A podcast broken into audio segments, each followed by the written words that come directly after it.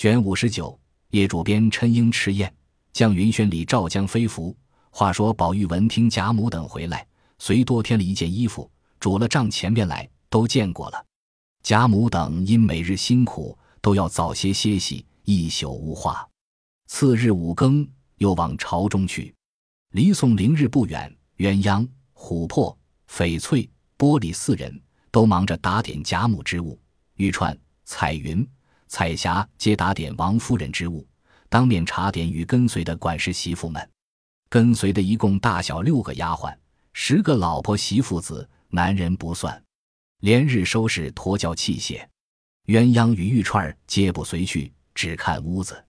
一面先几日预备帐幔铺陈之物，先有四五个媳妇并几个男子领了出来，坐了几辆车绕道，先至下处铺陈安插等候。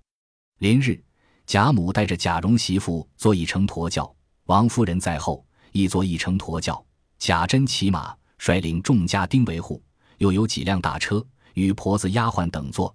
并放些随换的衣包等件。是日，薛姨妈尤氏率领诸人直送至大门外方回。贾琏恐路上不便，一面打发他父母起身，赶上了贾母、王夫人驮轿，自己也随后带领家丁丫后跟来。荣府内，赖大天派人丁上夜，将两处厅院都关了，一应出入人等皆走西边小角门。日落时，便命关了一门，不放人出入。园中前后东西角门一皆关锁，只留王夫人大房之后常系她姊妹出入之门。东边通薛姨妈的角门，这两门因在里院，不必关锁。里面鸳鸯和玉串也将上房关了，自领丫鬟婆子下房去歇。每日林之孝家的带领十来个老婆子上夜，穿堂内又添了许多小厮打更，已安插的十分妥当。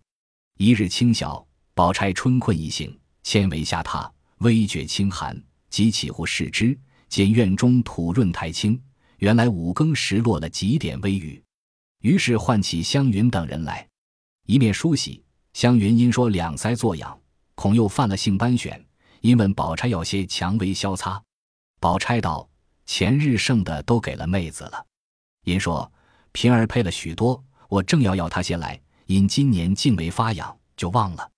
因命婴儿去取些来。”婴儿应了，才去时，蕊官便说：“我同你去，顺便瞧瞧偶官。”说着，一径同婴儿出了恒芜院。二人你言我语，一面行走，一面说笑，不觉到了柳叶主。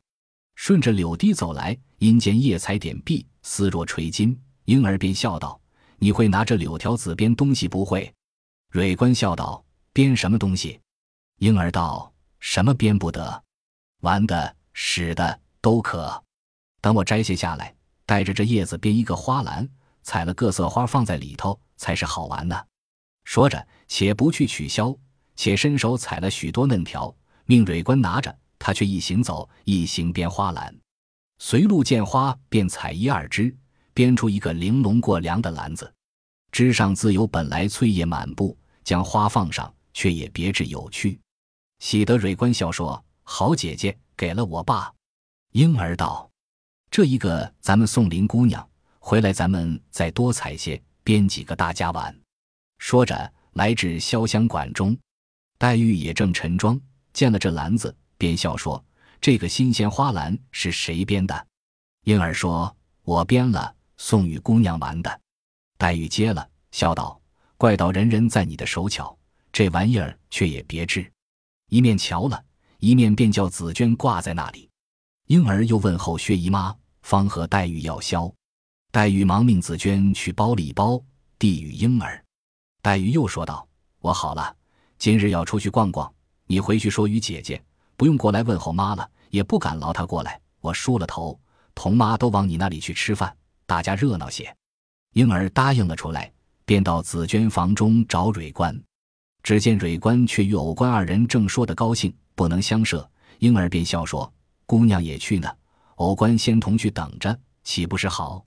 紫娟听见如此说，便也说道：“这话倒很是，他这里淘气的可厌。”一面说，一面便将黛玉的池柱用了一块洋金包了，交与偶官道：“你先带了这个去，也算一趟差了。”偶官接了，笑嘻嘻同他二人出来，一径顺着柳堤走来。婴儿便又采些柳条，索性坐在山石上编起来，又命蕊官先送了箫去再来。他二人只顾爱看他编，那里舍得去？婴儿只管催说：“你们再不去，我就不编了。”偶官便说：“同你去了，再快回来。”二人方去了。这里婴儿正编，只见何妈的女儿春燕走来，笑问：“姐姐编什么呢？”正说着，蕊官、偶官也到了。春燕便向偶官道：“前日你到底烧了什么纸？被我姨妈看见了，要告你没告成，倒被宝玉赖了他好些不是，气得他一五一十告诉我妈。你们在外头二三年了，积了些什么仇恨？如今还不解开？”偶官冷笑道：“有什么仇恨？他们不知足，反怨我们了。在外头这两年，不知赚了我们多少东西。你说说，可有的没的？”春燕笑道。她是我的姨妈，也不好向着外人反说她的。怨不得宝玉说，女孩未出嫁时颗无价宝珠，出了嫁不知怎么就变出许多不好的毛病来。再老了，更不是珠子，竟是鱼眼睛了。分明一个人，怎么变出三样来？这话虽是混账话，想起来真不错。别人不知道，只说我妈和姨妈，她老姐儿两个，如今越老了，越把钱看得真了。先是老姐儿两个在家抱怨没个差事进意，幸亏有了这园子，把我挑进来，可巧把我分到怡红院，家里省了我一个人的费用不算外，每月还有四五百钱的余剩，这也还说不够。后来老姐儿两个都派到梨香院去照看他们，偶官认了我姨妈，方官认了我妈，这几年这事宽绰了，如今挪进来也算撂开手了，还指无厌。你说好笑不好笑？接着，我妈和方官又吵了一场，又要给宝玉吹汤，讨个没趣儿。幸亏园里的人多，没人记得清楚谁是谁的亲骨。要有人记得，我们一家子叫人家看着什么意思呢？你这会子又跑了来弄这个，这一带地方上的东西都是我姑妈管着。她一得了这地，每日起早睡晚，自己辛苦了还不算，每日逼着我们来照看，生怕有人糟蹋，我又怕误了我的差事。如今我们进来了，老姑嫂两个照看得谨谨慎慎，一根草也不许人乱动。你还掐这些好花，又折他的嫩树枝子，他们即刻就来仔细他们抱怨。婴儿道：“别人折掐使不得，独我使得。自从分了地基之后，各房里每日皆有分例的，不用算，单算花草玩意儿，谁管什么？每日谁就把各房里姑娘丫头带的，必要各色送些折枝去，另有差评的。”唯有我们姑娘说了一概不用送，等要什么再和你要，究竟总没要过一次。我今便掐些，他们也不好意思说的。一言未了，他姑妈果然拄了拐杖走来，婴儿春燕等忙让座。那婆子见采了许多嫩柳，又见偶官等采了许多鲜花，心里便不受用，看着婴儿边弄，又不好说什么，便说春燕道：“我叫你来照看照看，你就贪着玩不去了。倘或叫起你来。”你又说我使你了，拿我做隐身草儿，你来了。春燕道：“你老人家又使我，又怕这会子反说我，难道把我劈八半子不成？”婴儿笑道：“姑妈，你别信小燕儿的话，这都是她摘下来，烦我给他编，我撵他，他不去。”春燕笑道：“你可少玩，你只顾玩，他老人家就认真的。那婆子本是余杭之辈。”兼职年迈昏昧，唯利是命，一概情面不管，正心疼肝断，无计可施。听婴儿如此说，便倚老卖老，拿起拄杖向春燕身上击了几下，骂道：“小蹄子，我说着你，你还和我抢嘴儿呢！你妈恨得牙痒痒，要撕你的肉吃呢，你还和我梆子似的！”打得春燕又愧又急，因哭道：“婴儿姐姐玩话，你就认真打我。我妈为什么恨我？”又没烧糊了洗脸水，有什么不是？婴儿本是玩话，忽见婆子认真动了气，忙上前拉住，笑道：“我才是玩话，你老人家打他，这不是臊我了吗？”那婆子道：“姑娘，你别管我们的事，难道为姑娘这里不许我们管孩子不成？”婴儿听这般蠢话，便赌气红了脸，撒了手，冷笑道：“你要管，那一刻管不得，偏我说了一句玩话。”就管他了，我看你管去。说着便坐下，仍编柳篮子。偏又春燕的娘出来找他，喊道：“你不来舀水，在那里做什么？”